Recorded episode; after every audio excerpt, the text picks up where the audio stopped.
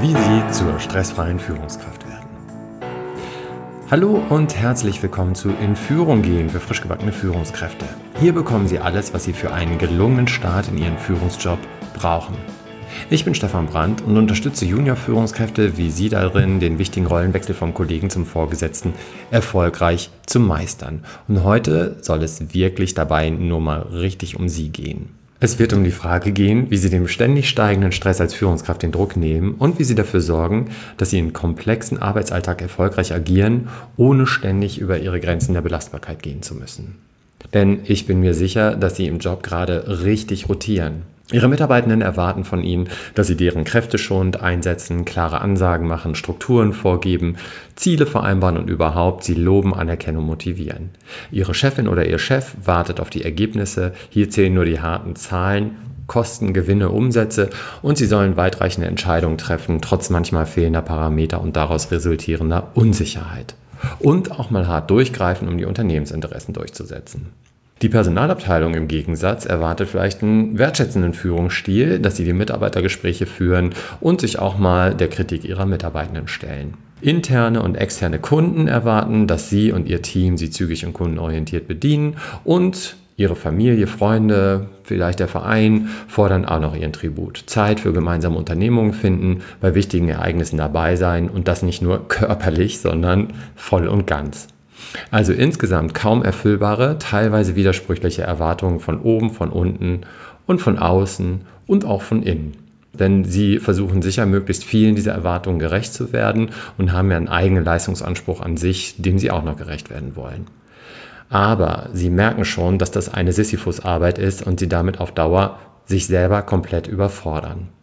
Termine, Meilensteine, Besprechungen drängen sich im Kalender und die nächsten Aufgaben mahnen sie schon in ihrer To-Do-Liste und die schleppen sie vielleicht dann in Outlook oder in ihrer Papier-To-Do-Liste immer über Wochen und Monate schon mit sich rum. Und dann gibt es noch diese ständig drängenden Notfallsituationen, die keinen Aufschub dulden, die alle bisherigen Planungen über den Haufen werfen. An manchen Tagen kommen sie einfach vielleicht nur noch gerädert nach Hause und sind unzufrieden, weil sie wissen, dass sie den ganzen Tag unter Strom standen. Aber was genau sie dann so gemacht haben den ganzen Tag, können sie nicht mehr sagen. Sie wissen nur, sie sind fix und fertig. Der Tag war pickebacke voll, aber was genau das war, keine Ahnung. Und das ist auf Dauer insgesamt zermürbend und brennt sie aus. Globalisierung, Digitalisierung, gesellschaftliche Veränderungen hin zu mehr Autonomie und Selbstverantwortung, ja, verlangen einfach wirklich von allen Beteiligten sehr viel ab. Und das Arbeitspensum und die Aufgabenvielfalt nehmen ständig zu und Veränderungen sowie Umstrukturierungen sind in vielen Fällen zum Dauerzustand geworden. Kennen Sie eigentlich die wilde Maus auf dem Rummel? Das ist ja dieses Fahrgestell, die kurz vor der Kurve die Richtung wechselt. Man fährt dann auf so einen Abgrund zu und wechselt dann die Richtung. Und äh, ja, das macht total viel Spaß, aber ja, es ist natürlich super aufregend. Und so kann man sich in der Arbeitswelt in vielen Unternehmungen auch teilweise fühlen. Also bei all den spontanen Wendemanövern und dem schneidenden Fahrtwind spüren alle körperlich, wie sehr das Tempo in den letzten Jahren angezogen hat. Und als Führungskraft sitzen sie ganz vorne im rasenden Waggon.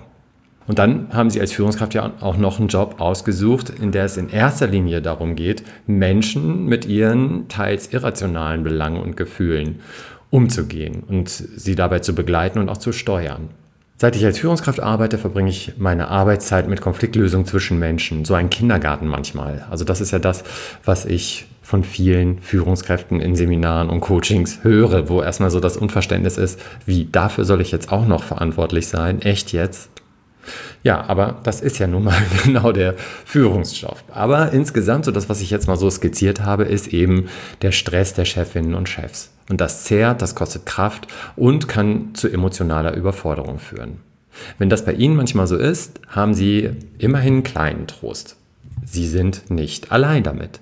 Dieser Effekt hat sich in den letzten Jahrzehnten fast zu einer weltweiten Epidemie, insbesondere unter Führungskräften, ausgeweitet. Einem im Januar 2016 vom Global Wellness Institute veröffentlichten Bericht The Future of Wellness at Work zufolge leiden 38 Prozent der 3,2 Milliarden Beschäftigten weltweit unter übermäßigem Arbeitsdruck. Und laut den Daten des Stressreports in Deutschland 2012, bei dem über 17.000 erwerbstätige Personen gefragt wurden, sagten 48 Prozent, also knapp die Hälfte der befragten Führungskräfte aus, ihr Stress habe in den vergangenen zwei Jahren zugenommen. Und 21 Prozent gaben an, mengenmäßig überfordert zu sein.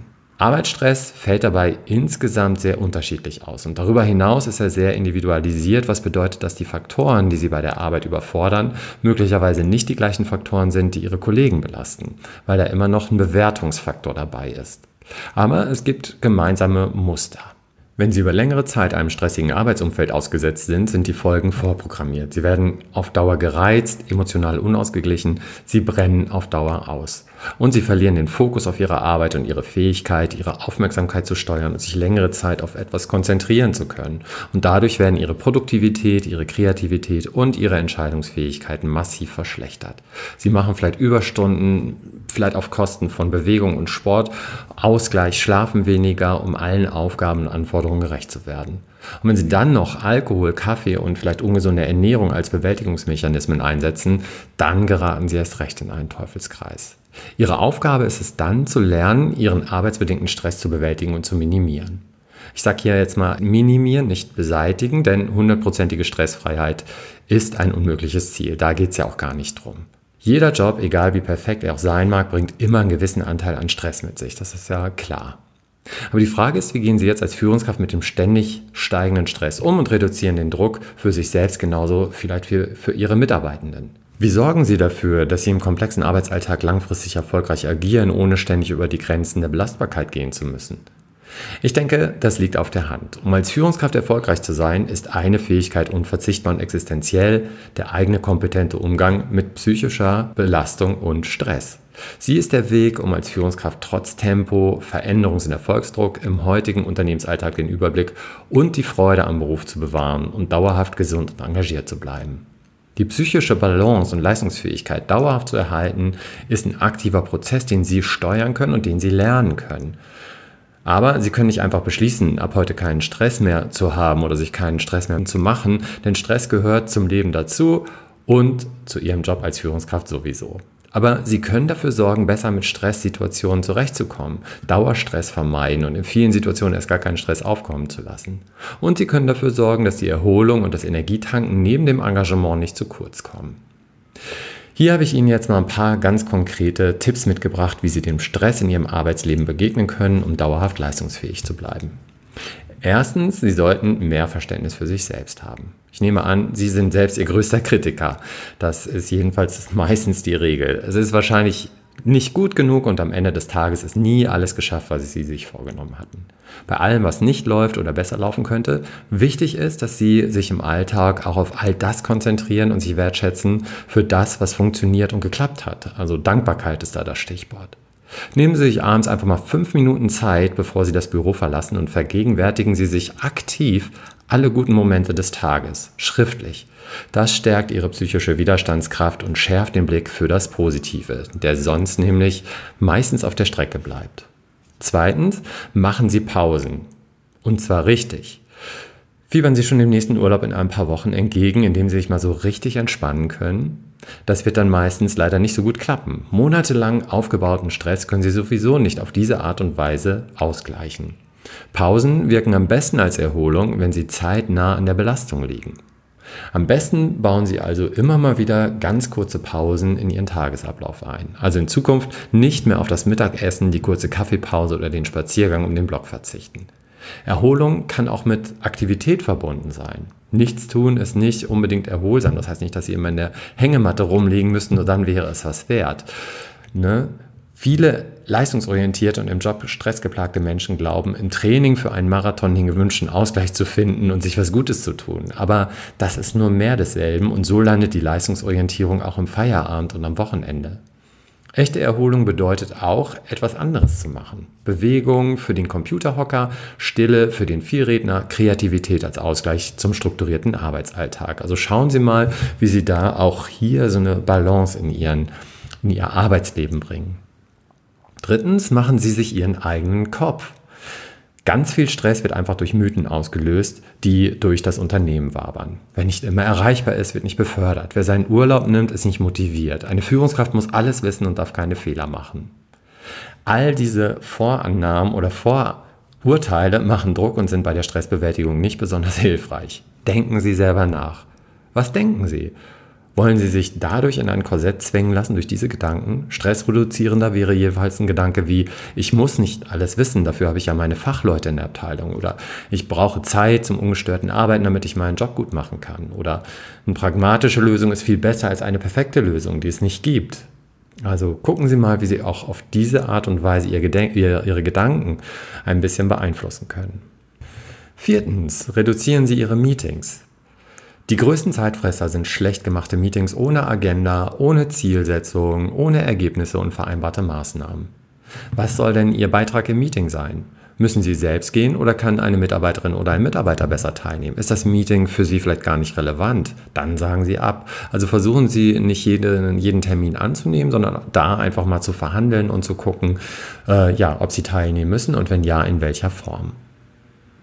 Fünftens, delegieren Sie. Können Sie gut delegieren oder fällt es Ihnen schwer, Aufgaben abzugeben? Wenn ja, setzen Sie sich mal mit Ihren eigenen Hindernissen auseinander. Vor allem Fachfragen oder Detailprobleme können visierte Mitarbeitende oft viel, viel besser lösen als Sie selbst.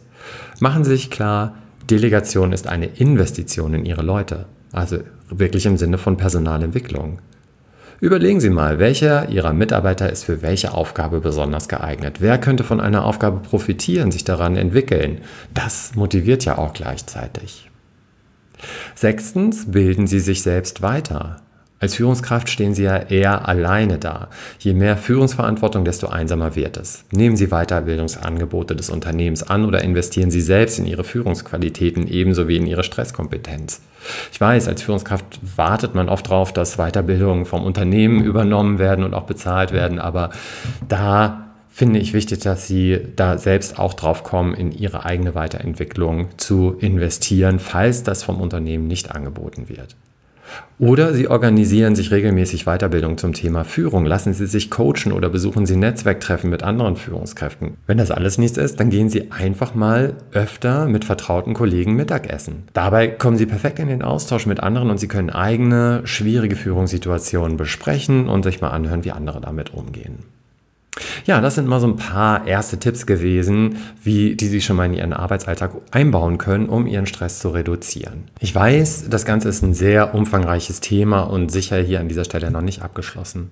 Deswegen werde ich hieraus eine kleine Serie von Artikeln machen mit dem Ziel, Ihnen für Ihre Führungstätigkeit umsetzbare und forschungsgestützte Strategien an die Hand zu geben, die Ihnen dabei helfen, Ihre Produktivität zu steigern, Ihre Arbeitszufriedenheit zu erhöhen und Burnout zu vermeiden.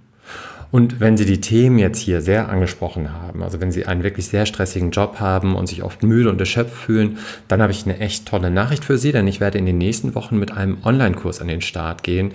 Der heißt in neun Wochen komplett entstresst. Der läuft gerade mit einer Pilotgruppe durch und ich sag mal, die sind alle restlos begeistert. Und in diesem äh, Online-Kurs zeige ich Ihnen, wie Sie von gesundheitsschädlichen und zermürbenden Stress loskommen, sich davon befreien und so zu neuer Energie und Wohlbefinden gelangen. Und was Sie tun müssen, wenn Sie das Gefühl haben, dass Stress zu einer Art Dauerzustand geworden ist und Sie einfach nicht mehr richtig runterkommen und abschalten können. Und wie Sie Ihren Stresslevel spürbar senken und so ein stressfreies Leben führen. Sie erfahren außerdem, wie sie sich von Stress befreien, der ihnen ihre kostbare Energie raubt und dazu führt, dass sie sich müde und unkonzentriert fühlen. Und wie sie negative Gedanken abschalten, die ihnen schlaflose Nächte bereiten und sie morgens müde und antriebslos aufwachen lassen. Außerdem lernen sie, wie sie sich von mentalen Blockaden und der inneren Stimme des Selbstzweifels befreien und dadurch sofort das Gefühl von Leichtigkeit verspüren und wieder mehr Luft zum Atmen bekommen. Und sie wissen, wie sie es verhindern, jemals einen Burnout zu bekommen und was sie unbedingt tun sollten, wenn sie merken, dass sie in einer tiefen Krise nicht mehr weit entfernt sind. Und wie sie die Erwartungen an sich selbst und die Erwartungen ihrer Mitmenschen mit Leichtigkeit erfüllen und gleichzeitig ihr Energiekonto schützen. Also umfangreiche Themen, die in diesem Kurs abgedeckt werden. Also wenn Sie das interessiert, tragen Sie sich einfach unter www.stefanbrand.de-online-kurs-stress also www.stefanbrand.de-online-kurs-stress in die Warteliste ein und ich informiere Sie sofort, wenn der Kurs an den Start geht. Ja, und jetzt wünsche ich Ihnen erstmal viel Spaß bei der Umsetzung und dem Ausprobieren meiner Tipps für Ihre Leistungsfähigkeit und melde mich dazu auf jeden Fall in den nächsten Artikeln wieder. Alles Gute bis dahin, Ihr Stefan Brandt.